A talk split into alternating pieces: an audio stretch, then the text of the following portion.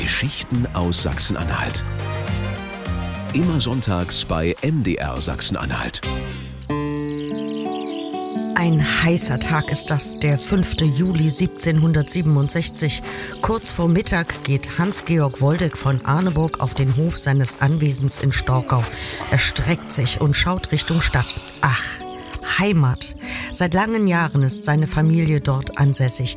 Er selbst dient lange als Generalmajor in der preußischen Armee.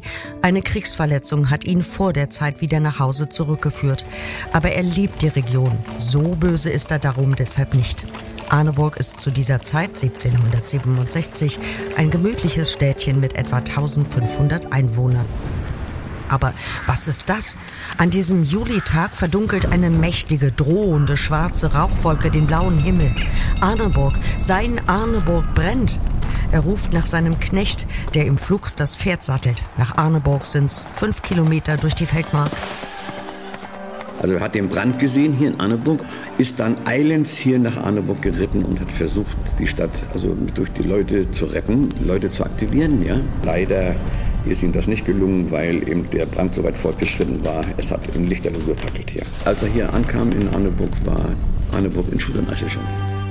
Heimatforscher Lothar Hinz sagt trotzdem, Hans-Georg Woldeck von Arneburg ist der Retter der Stadt. Manches ändert sich nämlich nie. Beziehungen zu haben ist auch im 18. Jahrhundert wichtig, vor allem wenn es Beziehungen nach ganz oben sind, zu Friedrich dem Großen. Mit dem Preußenkönig verbindet den Altmerker eine Freundschaft. Hans-Georg Woldeck von Arneburg bittet deshalb dringend um Audienz bei Friedrich.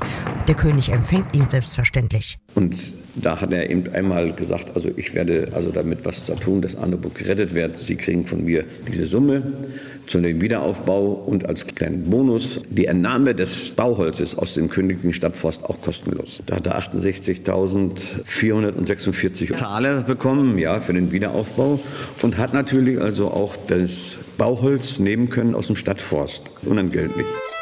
Damit ein derart verheerendes Feuer das Städtchen nicht noch einmal trifft. 90 Prozent von Arneburg werden innerhalb einer Stunde vernichtet.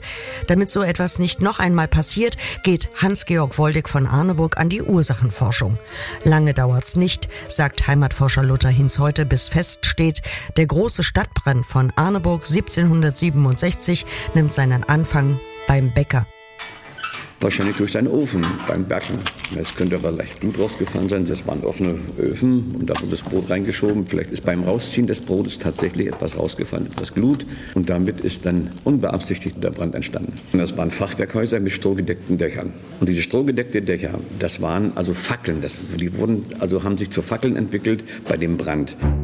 Das hat Konsequenzen für das Fischerstädtchen Arneburg. Bis heute. Es wird nie wieder so aussehen wie zuvor. Nach der Neuentstehung Anneburgs wurde dort oben auch kein Strohdach mehr verwandt, sondern es mussten feste, brandsichere Dächer entstehen. Und das hat man gemacht durch die Ziegeldächer. Aber die Fachwerkhäuser sind geblieben und es ist auch eine Freude, wenn man heute mit Leuten durch die Stadt geht, man sieht die Fachwerkhäuser noch fast wie Quedlinburg. Im Gegensatz zu Quedlinburg ist Arneburg aber noch ein Geheimtipp für Touristen. Aber immerhin, Arneburg ist wieder auferstanden.